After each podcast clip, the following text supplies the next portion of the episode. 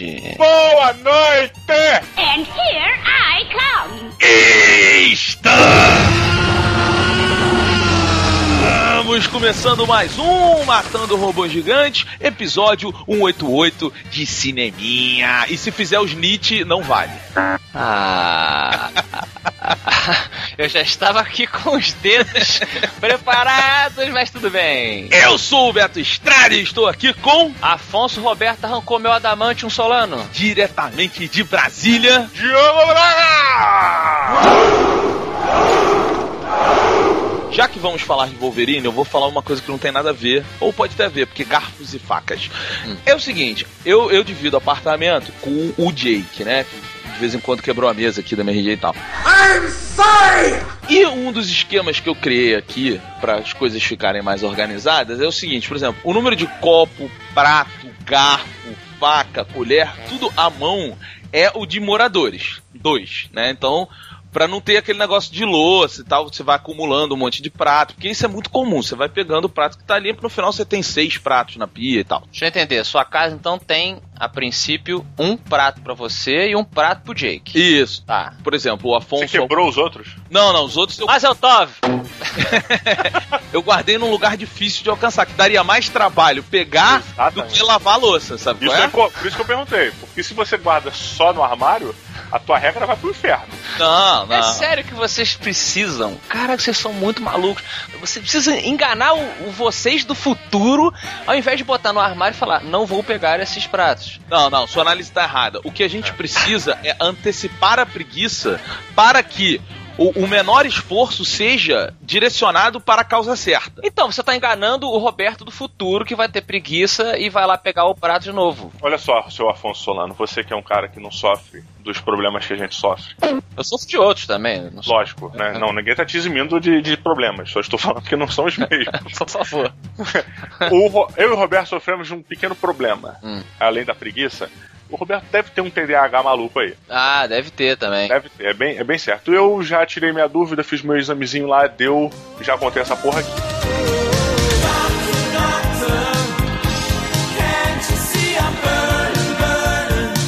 Então, é, o tratamento psicológico para isso, para você resolver esses, esses problemas, é você criar alguns gatilhos na sua vida que não deixem o seu corpo e a sua mente te levar para aquele caminho que estava indo normalmente, Ah. que é a tua rotina. Então, você gera esses caminhos que instalam a parada e fala: ah, não.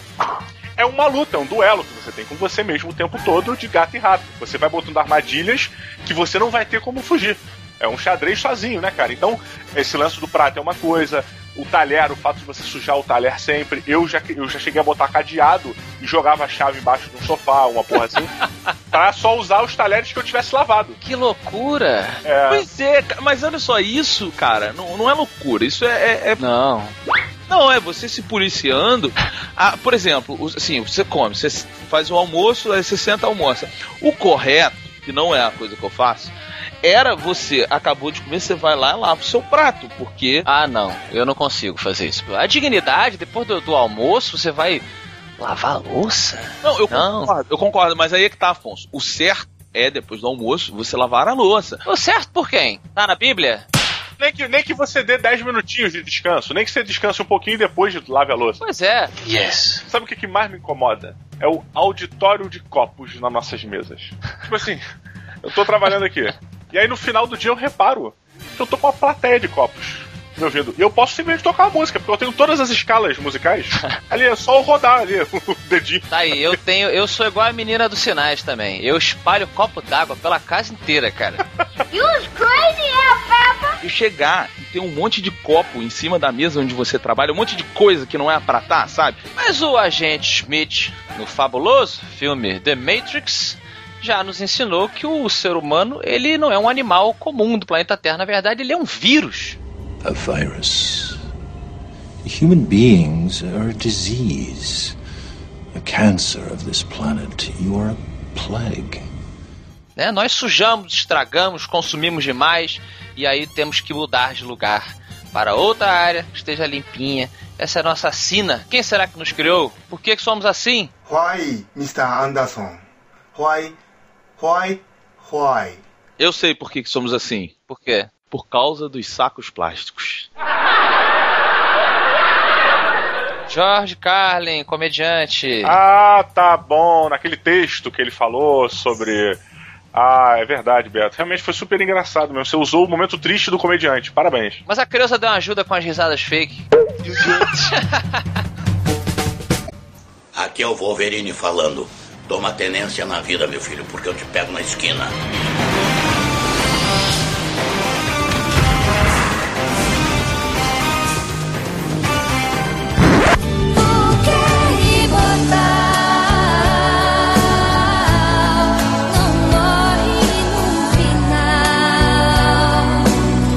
Meus amigos, no ano de 2013, o Carcaju, o animal, a Caolho, caolho. era dos X-Men, o caolho de Braguinha, ele volta às telas do cinema para se redimir daquela bosta que foi seu primeiro filme, X-Men Origins Wolverine.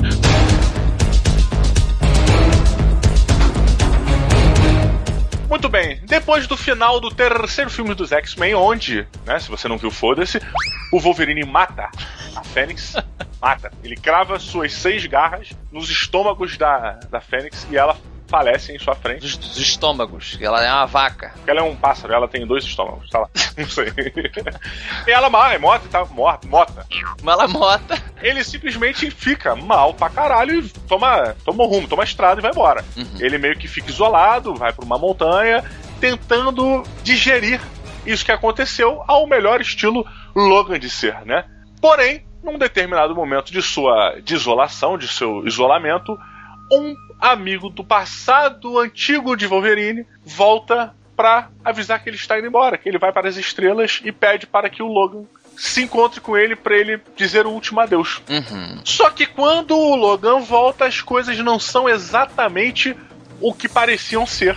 E aí começa Wolverine Imortal. É importante salientar que o título imortal é exatamente que esse amigo oferece ao Wolverine a mortalidade. Exatamente. Né? Se você gostaria de estar aí sofrendo, tal, você nunca vai poder morrer em tese, né? Vai ficar sofrendo para sempre por ter matado a mulher que você amava. Eu te ofereço aqui você voltar a ser uma pessoa mortal. Então é um filme que tenta questionar esse conceito highlandesco. Afonso Solano. Tá bom, vamos lá. Eu, o que que eu achei de Wolverine Imortal? É um filme que realmente traz um estigma do último filme, que é um filme complicado, né, cara? Não, é triste, é deprimente. É um filme deprimente, não só para quem acompanha os quadrinhos, que ele faz uma bagunça com todos os personagens, principalmente com o personagem Deadpool, Nossa. e por coisas bizarras do tipo Wolverine lutando boxe com Blob. Mas é divertido, é divertido. Não, não, o, o pior, Afonso, o pior é que você não se lembra. Mas vamos lembrar as pessoas. Diogo, rapidamente, em um minutinho, sua opinião sobre Wolverine Origins 1. O melhor personagem é o Gambit. Que fez é, o John Carter. Que fez o Carter, mas eu gosto do, Gambit ali. Aham. Apesar de ser pessoalmente usado, mas tem um pouquinho do, do Remy ali. Eu gostei da cena do helicóptero com o Jeep no Wolverine 1. É, gostei de algumas coisas, mas um filme não se faz de algumas coisas, né? Esse é o problema. E aqui temos esse imortal é, tentando apagar praticamente o, o filme anterior, porque ele ignora o que aconteceu no filme anterior. E eu achei um filme bacana. É um filme que tem problemas, mas eu acho que ele retém a essência dos quadrinhos. Ele tem um vilão que começa assim, uma coisa mais pé no chão e termina bem vilão de histórias em quadrinhos dos X-Men. Sim, aquela coisa absurda. Que coisa absurda. Eu achei as lutas bacanas. Sim, é um filme que, apesar da, da, da restrição de idade ser baixa, ele tem bastante sangue, as lutas usam bem as garras do Wolverine, sem precisar que ele corte o estômago e mostre os intestinos. Eu acho que violência você pode mostrar sem ser tão visual. Então eu tive uma experiência divertida assistindo Wolverine Imortal. Mas e você, Diogo? Eu acho que ele tem uma levada muito boa no início do filme. Ele segue muito Eu Wolverine, né? Aquela revista que a gente inclusive já fez um episódio sobre, onde a, aparece a Mariko, onde tem o Shinji, eu não vou saber falar. É, é muito nome difícil, né, cara? De pois é. Onde tem aquela excelente, isso na revista, luta do Wolverine com as garras de adamante contra o pai da Mariko com a espada de madeira. Uhum. Que, tipo, aquilo é tão emblemático, cara, que precisava estar nesse filme e não tava. Mas, mesmo assim, a levada do filme ela vai bem. Ela vai até um certo momento bem. E, de repente, ele se transforma no Deadpool do primeiro filme. Ele fica com uma coisa louca. Ele, ele perde as motivações. O final se desenvolve. Eu acho que faltou dinheiro ou faltou tempo para eles terminarem, porque todas aquelas motivações finais são muito adolescentes, cara. São muito simples. Por uma construção de filme madura, entre aspas, sabe? Mas bem diferente do que a gente tem visto no filme de super-herói. Então, ele começa um filme mais realista e acaba como um quadrinho dos X-Men dos anos 90. É, exatamente. Exata, exatamente, cara. Não é, é bom. É isso mesmo. Isso pode ser bom para algumas pessoas, Roberto, por que não foi bom para você? Cara, então, eu não sei nem por onde começar.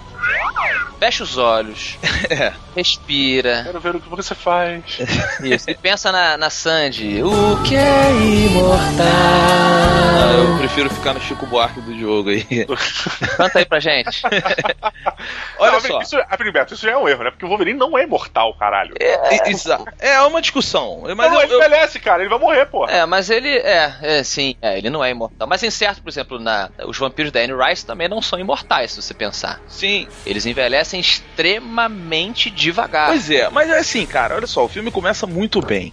Ele vai construindo o personagem, ele tem uma cena na Segunda Guerra Mundial que é bem legal. Bem legal, bem, bem legal. legal. É ele... verdade, Wolverine garra de osso, Roots.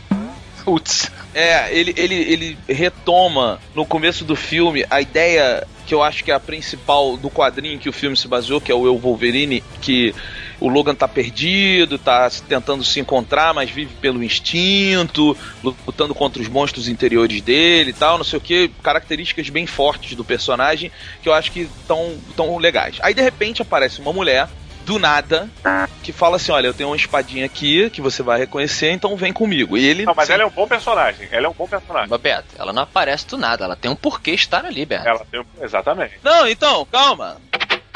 Ué, a gente não tá nervoso, não. Ela tem uma espadinha que ela fala: olha, essa espada aqui você vai reconhecer, vem comigo. E aí começa, meu amigo, uma parada inacreditavelmente zoada, na minha opinião. Hum, Por quê? Sério? É, esse lance do imortal, do Wolverine, eu, eu em nenhum momento do filme, e eu sei que eles tentaram passar isso, mas eu não consegui hum.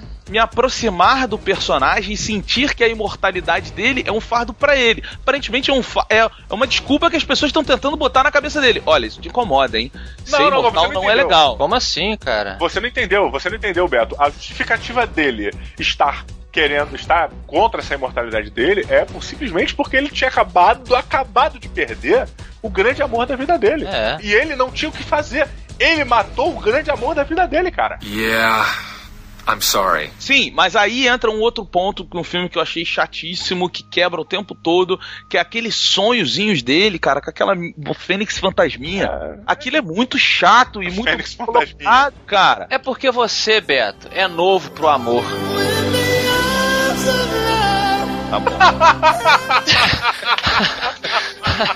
Você não entende a dor de um homem que perdeu ah. o, o, grande amor da sua vida, entendeu? É o amor ao que você se dedicou agressivamente, você investiu a sua vida naquele relacionamento e perdeu. E tem outra coisa também, o Wolverine, ele é um cara que por conta dessa, abre aspas, imortalidade dele, ele já passou por tantas perdas, ele é um cara muito sofrido, ele foi tratado como um animal a vida toda, isso é até mostrado aqui no, nesse filme também. Então acho que é, é como se fosse a gota d'água numa vida de merda do cara, e ele simplesmente, puta, sabe, eu não, não tenho descanso para mim. Tome cuidado com seus desejos, meu chapa. Eles podem se realizar. Deixa eu levantar um ponto que eu achei de extrema qualidade do filme, cara. No início ele tem que mostrar pra você em pouco tempo que o Wolverine está isolado há bastante tempo e está curtindo essa fossa uhum. de um jeito bem ímpar dele, né? Nas, nas montanhas malucas que ele está lá. É, a maneira que eles mostram isso é a interação, cara, com a fauna do local onde, você, onde os animais já reconhecem o Logan como um ser daquela fauna, cara. Isso é demais. Tipo, e de um jeito muito sutil, cara. Exato. Porra, isso é muito bom, Roberto. É um detalhe que tu fala, caralho, cara. A relação de respeito que ele tem com a natureza, dele se sentir mais à vontade entre os animais selvagens. Então, mas Nossa. isso é o que eu tô te falando. Isso é o Wolverine, é o... cara. Isso é o Wolverine, é cara. Mas isso é o começo do filme que eu acho que funciona muito bem. E aí depois disso, cara, eu acho que fica muito do lado. Por exemplo, eu não senti química nenhuma entre ele a Marico. Eu achei também muito... não, também sabe? Não. Mas Roberto, vamos lá, vamos lá. Tu é um cara que tá vivo aí desde, desde antes da Segunda Guerra Mundial, ou há muito tempo antes, né? Aham. Uhum. Você viu a Nifetinha, orientalzinha, né? Toda aí se caindo por você, Tá fazendo nada. Tá fazendo nada, nem você também, como diz nosso amigo Gabriel. Não, eu, tá no Japão. Eu entendo. Porra, cara. Eu entendo isso, mas é, um comentário sobre a Marico, que é muito bonitinha, mas tadinha, vai quebrar, né? Bater um ventinho ali, ela vai, né, cara? Mulheres aprendam isso. Se forem lidar com o Roberto algum dia, vocês vistam a armadura do Homem de Ferro, porque o cara é violento. Mas olha só, peraí. Vocês estão falando que o relacionamento do Wolverine com a Mariko, né, não é muito bacana. Mas é engraçado, ele não me incomodou porque ele não se desenvolve para um amor incondicional ele em nenhum momento alcança aquela coisa de tipo, meu Deus, sabe, eu superei todos os meus problemas. Não, ele encontrou uma menina que ele pode vir a se apaixonar, como ele era apaixonado pela Jean Grey, mas tudo que ele faz ali é ter um relacionamento superficial e ele vai salvá-la dos problemas que estão acontecendo. Entendeu? Ele não, tipo, se ajoelha no chão tipo, Marico! Mas então, Afonso, mas isso que você tá falando eu acho que é importante porque é o seguinte: o Wolverine, em sua característica maior, ele não se importa com o problema dos outros. Ele não, não se mete. Tá maluco, Beto. Você tá maluco. Arvin, deixa eu só dizer, eu concordo agora com o Afonso e eu volto atrás nesse meu ponto, porque é, é, realmente é interessante. Eu fundamentava o meu ponto de achar que o relacionamento não, deles não era legal, porque simplesmente o Wolverine resolve salvar ela como se fosse a última coisa que ele tivesse que fazer na vida. Só que isso não é fundamentado por um romance ou por um amor que ele sente por ela, mas pela essência do Wolverine como personagem, como, é. como vida, como super-herói, né? Que ele é um soldado, que essa é, é, é a essência dele, né? Ajudar e tal isso é até discutido mais profundamente no filme e é até interessante. Por isso que eu realmente volto atrás e concordo com o Afonso, cara. Ele nunca foi, o Wolverine nem nas revistas, nem nos filmes, nunca foi um personagem que ignora pessoas em perigo. Ele pode resmungar de puta que pariu, vou ter que sair daqui, tô fumando meu charuto, bebendo minha cerveja, pra lá salvar aquele cara ou aquela menina que tá fudida. Ele sempre faz isso. Os, os, vilões, cara, eu não senti motivação nenhuma naqueles vilões. Eu achei Pô, que. Pô, que isso, cara? Era Pô. completamente política e completamente. No próprio filme, eles levantam a, a célebre frase você não vai entender isso porque você não é japonês. Você tem duas motivações aqui. Uma é da família da Mariko, que tem esse peso japonês de honra e negócios misturado, e você tem a motivação do amigo do Wolverine que faz a proposta que nós falamos no começo. Eu acredito que a motivação da família da Mariko está muito bem colocada, Sim. principalmente pelo que o Diogo acabou de falar. A motivação do amigo do Wolverine, mais pro final do filme, cai naquela categoria X-Men anos 90, super-herói, super-vilão realmente acho que é questionável. Fica meio. É, eu achei assim, por exemplo, os vilões são vilões que tem tudo para você ter uma história para trabalhar, mas a história não, não, é trabalhada de jeito nenhum. Tem a, a era venenosa lá do, do Batman lá, tá?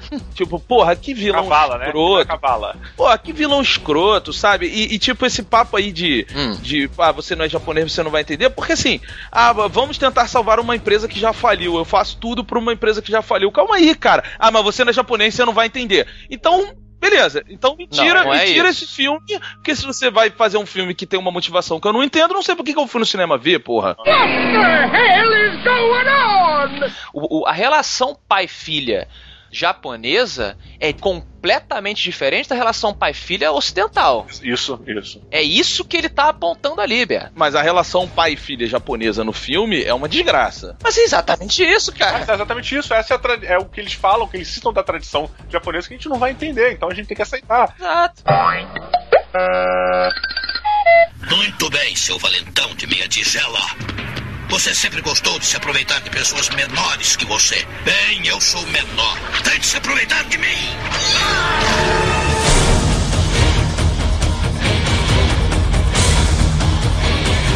Por que, que eu, eu, pelo, pelo menos de minha parte, né, eu citei que o filme ele vai bem até o começo? Porque o filme ele é feito de duas, dois grandes problemas que o, o Logan tem que resolver. Cada um desses problemas envolve motivações diferentes e viradas diferentes. Até o primeiro problema, que termina numa luta, o filme vai bem. Nessa luta, o filme degringola pra mim. Uhum. Ele toma um caminho super-herói anos 90 que eu concordo com o Afonso. Mas até ali, cara, se o filme terminasse ali, vou te dizer que eu dava meus 3.8 robôs gigantes pro Wolverine, cara. Uhum. Sabe? E na boa eu teria ficado felizaço. Então emenda logo sua nota aí junto. Pô, pô, exatamente. Satisfeito. Então, até, até essa luta, você que ainda não viu, saiba quando ele estiver lutando naquele momento ali, você saiba que eu dei 3.8. Aham. Se tivesse espada de madeira, eu daria mais. Quando passa daquela luta, cara, ele entra num ciclone fecal. Como se a sua privada rodasse negativamente. E a, toda a merda saísse de lá, cara. Ele consegue desconstruir e estragar toda a construção sentimental, das motivações. E científica. impor- E científica também. Tudo, tudo, tudo, cara. Ele mandou pro inferno. Ele mandou pro inferno o filme inteiro. The only thing you've managed to break so far is my heart. Cara, eles utilizaram um personagem que vou chamar de arqueiro, arqueiro ninja, é, que ele começa no filme com uma, uma importância bacana, misterioso, você não sabe as motivações, a motivação se revela, você fala, caralho, esse cara vai interceder bem na série, e, meu irmão, ele simplesmente explode pra todos os lados. Ele caga tudo, cara. Tudo. É. tudo. E aí caralho. Com esse personagem rola um pouco parecido com o que aconteceu com uma personagem do Homem de Ferro 3, que a gente fez piada, de que ela, do nada, ela muda de ideia. Ela tava concisa no- nos planos dela durante anos. Aí no final ela, tipo, ah, puta, tô errado pra caralho, deixa eu voltar pro lado do bem aqui, né? É. Porra, cara, peraí. Eu teve tempo pra pensar antes. Tinha muita coisa na cabeça. Mas aí é foda, cara. E na boa, não tem como dar nota mais alta. Hum. Pô, cara, eu vou. Vou te dizer, cara. 3.8, por causa dessa confusão final, você baixa para? Cara, deixa eu dar pra fazer a média. Eu dou um robô gigante pro momento final. Uhum. Um. Então 3.8 com 1, a média é quanta? Não sei. Vocês fazem muita conta, caramba. Dois? Eu dou dois robôs gigantes, dois robôs gigantes, uma Dois robôs Aí gigantes. Seis pra cima pra baixo, pra Wolverine, né? Uma pena, uma pena, cara, devo te dizer isso. Roberto Duque Estrada, o homem com descendência nipônica do Matando Robôs Gigantes. Sim. Deveria Verdade. entender tudo antes da gente, né? Você que tinha que ter entendido a coisa da, da cultura. Vamos lá. Quantos robôs gigantes você dá de 0 a 5 para Wolverine, o que é imortal? Cara, eu dou 0.5 robô gigante. Parabéns. Ah, dá zero logo, Beto. Não, não, não vou dar zero porque é o seguinte. O povo ama os seus zeros robôs O filme, ele tem duas cenas que estão de parabéns, que mostram que não é um filme mal dirigido, eu acredito que seja um filme mal roteirizado, que é o seguinte, a cena de ação do trem é muito legal. Puta, caralho! É melhor. Beto, você citou um ponto que eu tinha esquecido. A melhor morte de um inimigo em topo de trem que eu já vi no cinema. Cara, é muito eu levantei legal. no cinema. Quando o cara, quando o Wolverine mata o cara, eu levantei no cinema, eu, caralho! Então, Diogo, sobe aí 2.5, Diogo. 2.5, 2.5. Aê! Então, é, eu achei essa cena muito legal. E tem uma cena de Flechadas, que também é excelente. Legal, legal. Faz referência até ao HQ, né, cara? É, muito bonita a cena e tal.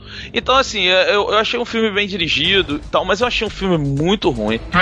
O Samurai de Prata, cara, porra, caralho, cara, é uma vergonha. É uma vergonha. Eu acho que se ele fosse inimigo do Shark Boy Lava Girl, faria sentido, tá ligado? Tipo, Não desse filme do Wolverine. Porque é muito zoado.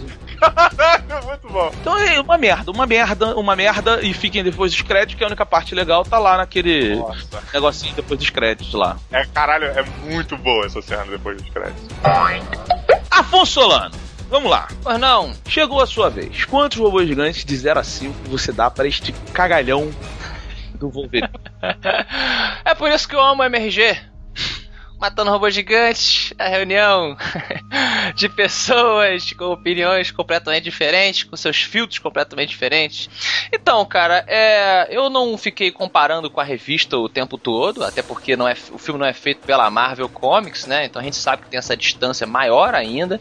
Eu acho que foi uma adaptação realmente é, desnivelada. Eu não acho que o final caga tudo que construiu, porque acho injusto dizer isso. Quer dizer, o final ele é bem quadrinhos, é uma coisa realmente ridícula, não concordo, ficou desbalanceado. Colocaram um elemento que eu gostei muito aqui no filme de dificuldade no Wolverine. O fator de cura dele é, é colocado ali de uma maneira diferente nesse filme que o Wolverine começa a encarar certas situações de maneiras que ele nunca encarou antes. E eu achei que isso deu um, um sabor interessante à trama. Mas, ô, ô, Afonso, essa história do fator de cura é uma palhaçada. Ah, eu não achei, aí que tá. Se não tivesse tido esse momento que o Afonso tá falando, cara, eu de jeito nenhum teria dado 3.8 pra primeira parte do filme, cara. Cara, o, o maior vilão do Wolverine no filme é um. É, é nojento aquilo. Mas Beto, você já leu as revistas dos X-Men? A cena que ele resolve esse problema, ela é totalmente absurda como só o Wolverine é absurdo nas revistas, porque o Wolverine, por ser um cara que se reconstrói o tempo todo, as pessoas jogam ele pra situações nas revistas que são paté patéticas, assim, são super divertidas, entendeu? Bota o cara pra ser destruído até sobrar só os ossos, aí o Hulk partiu ele no meio, entendeu? É, O Wolverine, ele tem até uma regra do Greg Capullo, eu acho, sobre desenhar o Wolverine, que ele fala, olha, quanto mais fudido o Wolverine tiver, mais legal ele fica. Você sempre foi o segundo melhor. Concordo. Então acho que nesse filme eles exploraram bastante isso. As, as cenas de ação são legais, sim. Tem esse problema, tem, mas eu acho que ah, sob a luz do último filme, eu me diverti. Ele realmente é, é, me falou, tipo assim, foi pô, uma aventura maluca do Wolverine, entendeu? Tudo é também estado de espírito, né? Então eu darei pra, ele alcançou pra mim três samurais de prata gigantes. Ainda bem que eu não fui muito longe pra me acalmar. Dente de sabre. Isto é entre mim e você. Deixa a garota em paz. Como quiser, meu chapa.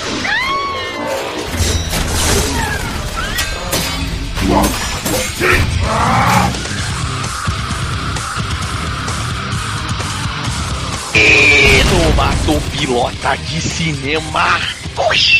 Agora eu fiz, não aguentei. Olha só, é o seguinte: Jamie Foxx, Jungle. Wrong,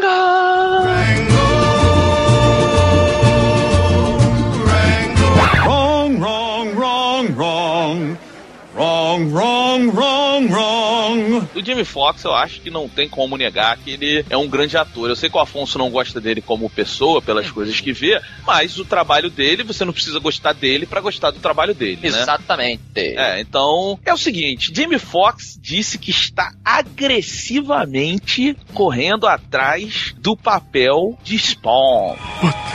Are you? Spawn. Olha, Spawn. Vamos lá, pra quem não sabe, o Spawn é um personagem também dos anos 90, criado por Todd McFarlane. Pra copiar o motoqueiro fantasma. Pois é, um desenhista, fez muito sucesso fazendo Homem-Aranha, uma grande fase do Homem-Aranha e tal. Hoje o cara é milionário, um gênio, admiro muito ele, vocês sabem. Mas, ô, ô, Diogo, conta a história do Spawn pra quem não conhece aí, quem é o personagem. Muito bem, o Spawn, a história do Spawn, pra quem não sabe, ele é um cara amargurado da vida que foi pro inferno e o diabo fez um. fez um. Ele era um policial, né? Ele morreu e o, o diabo deu a opção dele voltar como um, um soldado, né? Um, um, homem da tropa de elite do, do inferno. Uhum. Ele era um soldado, ele não era um policial, né? Ah, sim, sim. É, era um filho da puta também. Isso, exato. E aí ele resolve, ele dá essa opção, o diabo dá a opção pro, pro Spawn de voltar, não é? Se chama Spawn na época, se chama? Ele era o Al Simmons. Ele fica nessa de, pô, posso voltar porque minha mulher tá lá e o caralho, então ele volta com superpoderes para cumprir algumas, alguns objetivos, fazer algumas coisas que o diabo pediu. Porém, o poder dele é limitado por um contador infernal, não lembro o nome, e quando esse contador acabar, em teoria ele tá fudido. Ele vai pro inferno. É, ô Diogo, eu tenho, eu tenho essa sua sinopse do Spawn, eu acho interessante, porque eu já vou começar pilotando muito forte aqui o Jamie Foxx como o, o Al Simmons, porque eu acho que o Spawn ele não se trata exatamente dessa sinopse que você falou. Al Simmons era um cara treinado, né, pela CIA e tal, foi promovido e começou a descobrir que o governo fazia um monte de merda. Quando ele começou a descobrir isso, o nego traiu ele e matou ele. Aí vem essa história do inferno tal, e ele deixou a mulher dele, com o filho dele. Quando ele volta, e aí que começa o personagem Spawn, na minha opinião, ele começa a descobrir algumas coisas, por exemplo, quem armou a trama para ele ser assassinado foi um, um, cara, o mentor dele no exército, um cara que ele confiava muito. Então ele já tem essa primeira decepção. Ele descobre que o melhor amigo dele agora tá pegando a mulher dele. Uhum. E ele descobre, quando ele chega, ele começa a ter lembranças, por quê, o que, que houve, por que, que eu fui pro inferno, aquela coisa toda, ele começa a ver que ele era um cara que ele batia na mulher, uhum. entendeu? Olha só, você tá querendo passar panos quentes na mão da cabeça de um filho da puta, cara. Ele era um filho da puta, ponto. Sim, mas é o que eu tô te falando, o Al Simmons. É um o... personagem dramático, é isso que o Beto tá falando. Isso, Muito ele não é super-herói, sabe? Não é, assim, você fizer um filme, como tem um filme do Spawn, que é, ah, o super-herói Spawn lutando contra o palhaço, não sei o quê, aquilo é uma merda. É. Se você pegar e trabalhar o conflitos do demônio que um dia foi ser humano, aí eu acho que você começa a, a, a trabalhar o Spawn direito. E eu acho que o Jamie Foxx é um puta ator,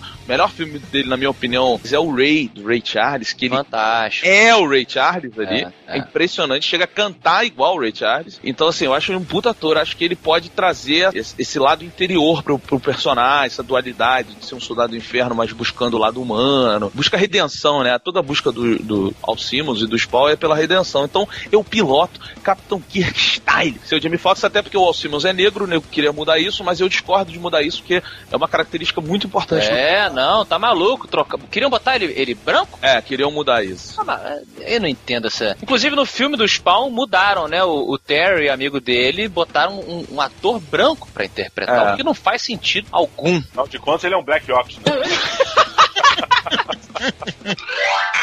Olha só, é, vou emendar aqui porque estou alinhado com o Roberto. O Spawn, ele começou, o que me chamou muito a atenção dele na, na década de 90 foi esse apelo dramático, né? Eu, eu lembro também do, do, desenho animado do Spawn, que era bem, bem estilo anime e, e, e focava no drama, ficava, focava nele lá no beco dele sofrendo, né? Wanda, né? a chuva caindo e ele vendo a esposa dele sendo feliz com a, o amigo dele, que, porra, acabou se envolvendo com a esposa, mas muito depois do que o Al Simmons morreu, então fica essa dualidade, ele odeia o amigo, mas ao mesmo tempo o amigo foi legal e tem, e tem uma filha e tal. E, e, e, é, esse, esse era o bacana do Spawn. E o, o Jamie Foxx com certeza tem peso emocional para fazer um puta filme de um agente do inferno e tal. Você pode botar cenas de ação, né, Beto? Fodas pra caramba, mas se você tivesse peso, aquela coisa meio Darkman, sabe? Então, putz, piloto muito bem pilotado. E você, Didi Braguinha, só, só, agora só falta você. Agora só falta você. Bom, eu sei que o jogo ficou revoltado com a história do amigo pegar a esposa do cara. É, é revoltado, inversamente revoltado. Porque, vamos, vamos abrir aqui uma regra da vida. Mulheres, todos os homens avaliam o potencial de pegar todas as mulheres ao redor. Caralho, Diogo, quando eu falo isso. Você vai expor isso pra todo mundo? Vou expor. Quando eu falo isso, eu sou mega criticado. Eu, eu, o que eu falo, e é mais agressivo, é o seguinte: cara, sempre que o seu amigo aparece com uma namorada nova, você faz uma avaliação. E isso é normal. É, como seres humanos modernos, eu sempre falo isso com vocês, né? A gente não gosta de admitir o nosso lado animal, que ainda está inerente. Então, sim, o homem, ele ainda é um reprodutor. Sim, nem, nem entrando, eu não vou nem entrar nesse lado sexual, porque o que eu acho que acontece é o seguinte quando você está numa determinada situação, o homem ele escolhe não avaliar aquela carne, não avaliar aquela pessoa. Então, por exemplo, chega, você tá namorada, leva o seu namorado numa festa, ele conhece a sua prima do interior de Minas Gerais. Hum. Que toda prima do interior de Minas Gerais é gostosa. Tenha certeza das duas uma. Ou ele vai olhar com cara de cachorro olhando o frango girar, ou ele vai suspender esse momento para mais tarde ou pra uma outra situação quando estiver mais tranquilo. Mas que ele vai fazer em algum momento, ele vai fazer. Que seja quando terminar com você, que seja quando você brigar com ele, que seja quando ela pegar na perna dele. Isso vai acontecer. Isso é natural, intrínseco. E se você, homem, fala que você não faz isso, porque você ainda não fez. Mas peraí, Diogo. É, eu também não tô entendendo. O jogo Olha foi só. muito longe. E aí, você me vem com a história de que o melhor amigo dele pegou a esposa dele. Por- Por essa regra, não vejo problema nenhum. Ainda levanta outra. Quem na Terra, melhor pra ficar com a sua esposa depois que você tiver morrido do que um grande amigo seu? Você sabe que o cara é gente boa. Exatamente. Porra, meu irmão. Então, assim, na época, podia não existir aquele desejo entre os dois, porque o cara suspendeu. Uhum. Como ele é muito teu amigo, ele falou, cara, depois eu avalio essa porra. Por enquanto, não vou avaliar, porque o cara é meu amigo. Entendeu? Isso acontece, cara. Eu acho que é uma coisa assim, não é que ele já estivesse apaixonado. Exatamente, na revista ele não, É. nunca esteve apaixonado pela Wanda, né? Ele é aquela coisa, ah, a mulher do meu amigo é homem. Você pode até fazer uma avaliação inicial como homem. Se teu amigo chega com a namorada nova, aí tu bate o olho e fala, né? O seu instinto fala assim, opa, pô, gatinha, eu ia. Imediatamente você, porra é essa, meu irmão? Que porra é essa, meu irmão? Porra, a mulher do cara! E aí você, né, suppressa aquela porra. O cara morreu. Agora o bicho vai pegar! Passou anos, você foi lá ajudar a família, papapá. É natural que possa existir a possibilidade de desenvolver uma parada que não tem nada a ver com o cara, entendeu? Eu não sei. É. Não, então, nesse ponto eu acho que tá certíssimo. Cara, você morreu, a vida seguiu. Você não pode querer que a mulher viva de luta eterna por você. Isso tá errado. É melhor que ela fique com um amigo, né? Do que um cara escroto. Sim, sim, mas Inclusive, a é, gente podia defini-los logo, né? É, se, alguém se alguém morrer, o que, que vocês acham? Deixar agendado, tipo esse japonês que agenda casamento. Exato, a gente já. Ó, se, se eu morrer. Eu não vou entrar nisso, não vou fazer isso. Não vou fazer. Eis o lado da suspensão. Diogo, Diogo, faz que nem eu. Se eu morrer, eu quero que a duquesa fique com o meu melhor amigo, aquele que veio pra me proteger. Jesus. Entendeu? Tropa de elite, osso duro de. Pega um, pega geral e também vai pegar você. Tropa de elite, osso duro de. Pega um, pega geral, também vai pegar There's a letter in your mailbox.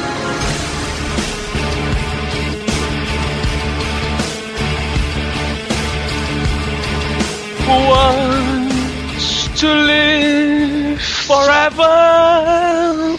Who wants to live Eu não sou bom fazer isso, cara. Mas também, porra, Fred Mercury é punk pra caramba, né? É punk, maluco. Esse cara era muito bom, cara. Vou te falar, mané. Sabe o que também é muito bom, Roberto? Ah. A sessão de e-mails do Matando Robô Gigante. Cara, eu achei que a gente ia abolir isso de vez, mas. Não, tem que fazer essa ponte sempre. Tá bom. Matando Robôs Gigantes, arroba matandorobogigantes.com, Twitter, arroba Afonso com E2 F Solano, arroba Diogo MRG, arroba Beto MRG, blá blá blá, Facebook, barra Matando Robôs Gigantes, pronto, Creso virou faz.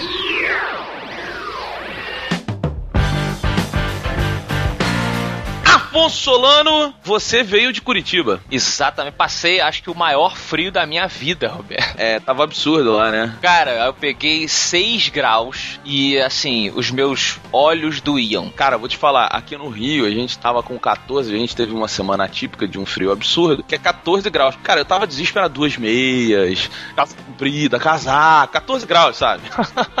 E foi desesperador, mas o que aqueceu a minha estadia em Curitiba foi a excelente recepção, não somente dos ouvintes e leitores do Espadachim de Carvão, mas de todo o pessoal do World RPG Fest. Foi um festival de RPG maneiríssimo de jogo, então ia ficar maluco, cara, com a quantidade de coisa bacana que teve lá. Um agradecimento especial também para a Livraria Cultura, que nos recepcionou muito bem. O Jovem Nerd e o Azagal apareceram lá também. Foi uma festa, cambalhotas, piruetas, fotos, ganhei limões, ganhei, ganhei um monte de coisa, ganhei alegria. Beijoca pro Andersauro e um especialíssimo para a Luli de Verdade, Luísa Klazen, que me recepcionou, me levou para passear. Olha que recepção fantástica, cara, em Curitiba. Muito bom, muito bom. E fica aqui, Afonso, o convite. O, o MRG quer os irmãos Castro falando de videogame com a gente. Por favor, no mínimo uma entrada, né? No mínimo uma entrada. Pode crer. Um joystick e um violão de matadores de robô gigante. Mas essa grande tour do MRG não para, Afonso Solano. Não para, não para, não para, não. Por quê? O MRG finalmente estará em Brasília. Caramba, quer dizer, parte do MRG já está em Brasília, né? É, mas enfim, vai ter um, um, um lance MRGístico, MRGístico É. acontecendo lá em Brasília. Lançamento do espadachim de carvão. Didi Braguinha já está confirmado, não teria como não estar. E eu ainda. Peraí, deixa, deixa eu só verificar se tem jogo do Fluminense no dia, Afonso. É, porque quando tem, né, você Foda, né, cara? desaparece. Estranho, né? Roberto desaparece. De qualquer maneira, anotem na agenda aí que no dia 25 de agosto, agora esse mês, é, eu e Diogo, por enquanto, estamos confirmados lá na Livraria Saraiva. Falta ainda o detalhe em qual shopping que vai ser certinho, mas entra aí no site, tem todos os detalhes é, aos poucos sendo atualizados. É, então, é, eu, eu realmente não sei se eu vou estar. Eu descobri que tem São Paulo e Fluminense no domingo 25. Ih, olha aí, olha aí. Quem sabe? Entendi, mas olha só, eu sei que você no próximo evento estará presente, e se estará presente. Não, não, não. A gente ainda vai ficar em Brasília porque. Olha, olha o gap, olha como é que a gente faz o link de uma coisa pra outra. Hum, ensina. Porque em Brasília, quem estiver lá já verá a versão oficial das camisas do espadachim de carvão e do Matando Robô Gigante. Meu Deus! Caralho, demorou muito, mas saiu, Afonso Solano. Que loucura! Que loucura, Roberto! Pois é, e aí, quem ficar aqui no Rio de Janeiro, no dia 1 de setembro, nós estaremos no Teatro Odisseia. O MRG vai estar lá, a gente vai fazer um montando robô, vão ter outras atrações, vai ser um evento grande que nós fomos convidados para estar lá. E lá também mostraremos as camisas do Espadachim de Carvão, do Matando Robô Gigante. Já teremos camisa lá para vender, inclusive. E eu agora virei um homem de negócios, Afonso Solano. Exato, gravatinha, mas eu quero você de terno, só que estilo ACDC, com um short. Pode? Pode. É, meio, é, é inclusive até meio é, Charlie Brown, né? Chorão, não, não tinha uma homenagem também? Não, não, eu, eu, eu, tô- eu vou eu vou estar lá então de, de gravata, Isso. camisa social, Aham. terno e uma bermuda. Exatamente. Tá bom? Esse é o uniforme do Roberto Business, então também tá embaixo os detalhes do evento do dia 1 de setembro aqui no Rio. Isso, e lá eu vou apresentar para todos vocês o meu mais novo negócio, que é uma marca de roupa, e por causa dessa marca de roupa que tá saindo a porra da camisa do MRG e do espadachim de carvão. Mas aí a gente vai falar um pouquinho mais sobre isso lá, as pessoas vão entender, vão ver todas as camisas, a gente vai estar com tudo lá. Dia 1 de setembro, no Teatro Odisseia, já se prepare que a gente vai fazer uma grande bagunça. E digo mais, Afonso, jogadores de League of Legends terão também o seu espaço nesse evento. E se você, ouvinte, não puder comparecer nesse evento, você também tem a Bienal do Rio, Roberto. Aqui no Rio de Janeiro você vai? Calma aí, eu tô vendo se tem jogo do Fluminense no dia, cara. Não acaba não, né? O futebol nunca acaba, é isso? Fica assim. Eu vou te falar uma parada, tem. Tem também? Mas você vai, que eu sei, porque vamos estar fazendo filmagens para o MRG em vídeo que tá saindo aí semana que vem. Ai, meu Deus, meu Deus. Tem muita parada acontecendo, cara. Muita coisa, que loucura. Mas olha só, o Matando Robô Gigante vai estar dia 7 do 9 na Bienal do Rio de Janeiro. Entra aí embaixo também no site do Espadachim para você ficar de olho quando aparecer a data certinha, mas já reserva então, dia 7 de setembro na Bienal. Tu não sabe o horário da, da mesa lá na Bienal, não, né? Ainda não sei. Tá, porque seis e meia o Flusão entra no Maraca pra enfrentar o Bahia, hein? Só falo isso. Provavelmente vai ser a partir das duas horas, alguma coisa assim. A gente se consegue ir e voltar correndo. Falar em correndo, Roberto. Hum, Tem um lugar do Brasil que você não deve correr muito. qual? Salvador, Bahia. Mais um evento? Mais um evento, porque lá é muito quente, porque eu falei que você não pode correr demais. Já foi a Salvador? Não. Eu fui quando eu era muito criança, não lembro direito, mas reverei no dia 21 de setembro, que é um sábado. Vou estar lá na Livraria Cultura do Salvador Shopping, a partir das 15 horas também com um bate-papo, sessão de autógrafo, venda do livro, tudo mais. Vocês então entrem mais uma vez nos links aí embaixo. Então tem evento pra todo mundo, Roberto. Tem Rio de Janeiro, Salvador, uh, que mais? Só não tem São Paulo, mas chega de São Paulo. Isso. Recapitulando, Afonso. Dia 25 do 8, Brasília. Dia 1 de setembro, Teatro Odisseia, lançamento das blusas. Dia 7 de setembro, Rio de Janeiro, Espadachim de Carvão, na Bienal. Faremos uma mesa lá. E dia 21 de setembro, em Salvador, Livraria Cultura do Salvador Shopping, certo? Certíssimo, confiram todos os detalhes aí embaixo.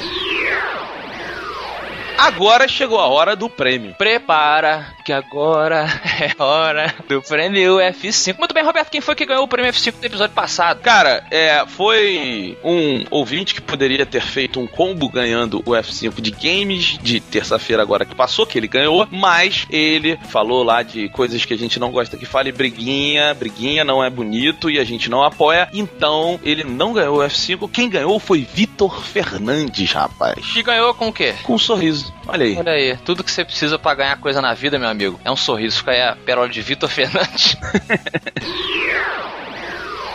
Afonso Solano, primeiro e-mail, que na verdade não é um e-mail, tivemos uma discussão gerada nos e-mails e também no comentário do Matando Robô Gigante, que é sobre o personagem mais fofinho das animações. Eu falei no episódio que eu acho a menininha do meu malvado favorito o personagem mais fofinho de todos. E eu realmente revi meu malvado favorito 1, passou na televisão recentemente, e, e realmente, cara, aquela menininha, pra mim, ela ganha. Mas aí teve gente falando, poxa, mas a Bu do Monstros S.A. é melhor. É, o Hatman, o Hatman falou lá no- nos comentários e o Alcatraz sugeriu que a menina do Detona Ralph, né, seria também. que eu acho fraquíssima, que eu acho fraquíssima, não, não gosto da menina do Detona Ralph, não gostei do filme, inclusive, mas eu fico aí com a questão para as nossas ouvintas. Entendo. Ah, você quer jogar pra elas então? Isso, ouvintas, vocês vão decidir. Mandem comentários, e-mails, mensagens tweetadas e tudo mais, dizendo qual é a personagem ou o personagem, tanto faz, de animação mais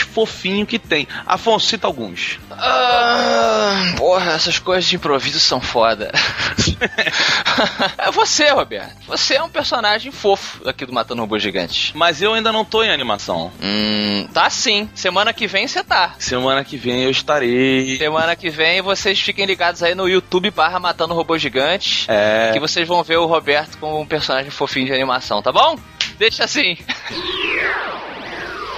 Temos aqui um recadinho de Fábio Neves, do Amaral, deve ser de Curitiba, porque lá agora tá assim, né? Olá, destituidores da cinética de movimentação e reprodução direcionadas por inteligência artificial, erradamente considerado como vida robótica. Parabéns pela entrada. Foi boa mesmo. Vocês falaram sobre o filme The Core, só um adendo, sobre o fantástico filme O Núcleo. Sim, eu, eu acho do caralho, eu reforço isso, hein? Exato. Imediatamente eu me lembrei da última notícia sobre os Drilling Projects, projetos de perfuração, né? Em português. Que são escavadoras gigantes com o intuito de coletar amostras das camadas geológicas. Agora eles vão realmente. Eles, imagina a comunidade científica, vai realmente chegar no núcleo, no manto, na verdade, da Terra, como vocês podem ver abaixo. Ele botou aqui a notícia deles perfurando. E aí, Roberto, opiniões sobre isso? Você acha legal a gente ir pro núcleo?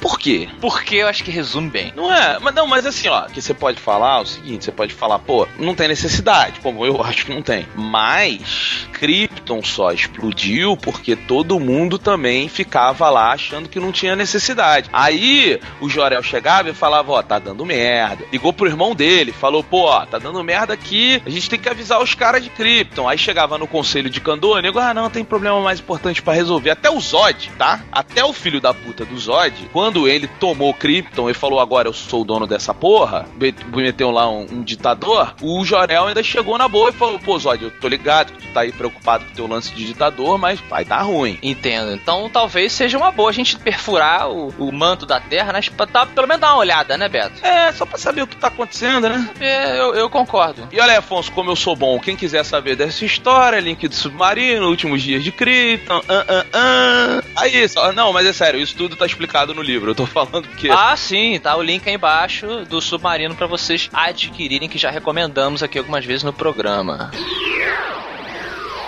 Agora chegou a sua vez, você que é um cara que tá meio ausente dos e-mails, Hum, você hoje vai ter que trazer a pérola filmística. a pérola filmística é, na verdade, uma pérola geral, é uma pérola do MRG. Eu gostaria de dizer a todos os ouvintes que, já falamos isso há um tempo atrás, mas é bom reforçar, que nós lemos todos os e-mails que vocês nos mandam, nós guardamos e utilizamos e aproveitamos todos os presentes que vocês nos mandam, lem- lemos todas as cartinhas, só que, infelizmente, não dá pra gente ler tudo aqui, né, Beto? Sim, com certeza. Certeza. Então eu queria mandar, eh, representando um, um beijão especial pra Daniele, de 27 anos, lá de Santos, em São Paulo, que me mandou um e-mail enorme, enorme, mas tão grande quanto o amor que a gente sente por muitos ouvintes aí, pela proximidade que a gente chega, ela contou a história dela, e enfim, coisas que acabam ficando só entre nós e os ouvintes, né? Essa, Sim. essa relação que a gente. É relação estranha, né? Estranha no sentido positivo que a gente cria com vocês. Então, um beijo pra Daniele, representando que sim, a gente lê, a gente tá sabendo o que tá acontecendo com todos vocês e essa importância que o Matando Robôs Gigantes cria com, com todo mundo que ouve a gente, beleza? Tá bom, então um beijo para todos vocês. É isso? É isso.